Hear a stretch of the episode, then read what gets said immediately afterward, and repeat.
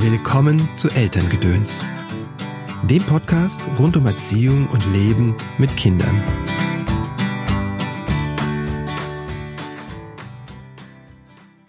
Hallo, schön, dass du eingeschaltet hast zu dieser Episode von Elterngedöns. Mein Name ist Christopher End. Ich bin systemischer Coach und unterstütze Eltern in schwierigen Erziehungssituationen. Heute geht es, Moment, um Meditation. Endlich kommt mal die Klangschale zum Einsatz. Genauer gesagt geht es um bewegte Meditation. Ausführlich habe ich über Meditation schon in der vorletzten Folge gesprochen, Episode 20. Verlinke ich noch in den Show Notes. Was Meditation für mich bedeutet, mein Weg zur Meditation und wieso ich finde, dass wir Eltern, wieso ich finde, dass Meditation Eltern so gut tut. Heute, wie gesagt, bewegte Meditation. Wieso bewegte Meditation? Ganz einfach, weil es mir persönlich schwer gefallen ist, anfangs einfach still zu sitzen und in die Stille zu fallen. Erstens ratterte mein Kopf weiter, der Verstand, und zweitens tat mir irgendwann alles weh. Wie dankbar war ich da, als ich gemerkt habe, es gibt noch andere Formen, um zu meditieren. Bewegte Meditation ist quasi ein Oberbegriff für viele, viele Traditionen und Stilrichtungen. Qigong, Tai Chi, Yoga sind bekannte Atemmeditation, Gehmeditation und es gibt auch neuere Formen wie die dynamische Meditation, die zum Beispiel Osho geprägt oder zusammengestellt hat. Wieso ist das jetzt so hilfreich für uns? Zum einen der, wir als modernen Menschen oder so in unserer Gesellschaft sitzen einfach den ganzen Tag sehr viel. Die meisten von uns und die meisten von uns arbeiten mit dem Kopf. Beides ist quasi kontraproduktiv, wenn ich dann in die Stille fallen will im Sitzen. Die bewegte Meditation ist quasi eine Art Musterunterbrechung. So nennen wir das im Coaching, wenn wir etwas unterbrechen, um etwas Neues anzufangen oder um etwas Neues zu initiieren. Was hilft noch? Bewegte Meditation ist quasi der umgekehrte Effekt von ähm, psychosomatischen Störungen. Da kennen wir den Effekt. Das heißt, wenn der Geist irgendwie äh, mit etwas beschäftigt ist, das sich auf körperlicher Ebene ausdrückt. Und dann wird der Körper krank. Andersrum funktioniert es auch. Das heißt, ich kann auch über den Körper, meinen Geist, mein Inneres quasi berühren und bewegen.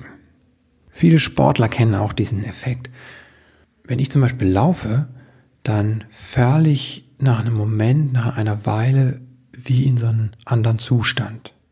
Oder als ich früher als Angestellter gearbeitet habe und nach der Arbeit zum Aikido gefahren bin, dann hat eine Weile, haben die Sorgen, die Probleme ähm, in meinem Kopf waren noch sehr präsent und dann, als ich angefangen habe zu trainieren, vor allem mit einem Partner und die körperliche Übung, wo man sehr im Moment sein muss, sind diese ganzen Dinge weggefallen.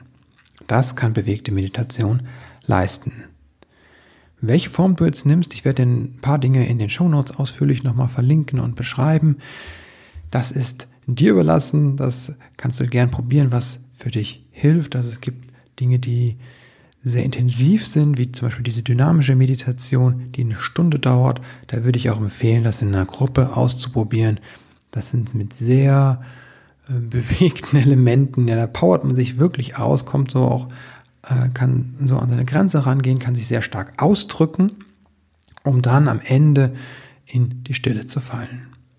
Es gibt Dinge, die sind eher eine halbe Stunde und du kannst auch sehr kurze Meditationsformen, wie zum Beispiel die Gehmeditation, die baue ich oft in meinem Tagesablauf ein. Ne? Wenn ich merke, ich bin gehetzt gerade unterwegs in der Stadt und ich merke das, dann beginne ich langsamer zu gehen und den Boden unter meinen Füßen zu spüren, um den quasi den Boden, den Halt, den ich verloren habe, wieder im wahrsten Sinne des Wortes wiederzufinden.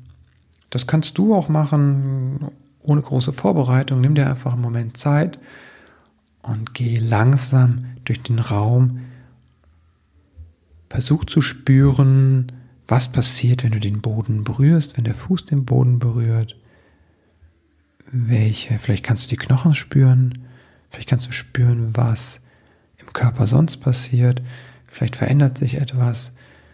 Und bei mir, der Effekt, der bei mir eintritt, ist, dass ich immer langsamer und langsamer werde beim Gehen, bis ich fast schleiche oder stehen bleibe.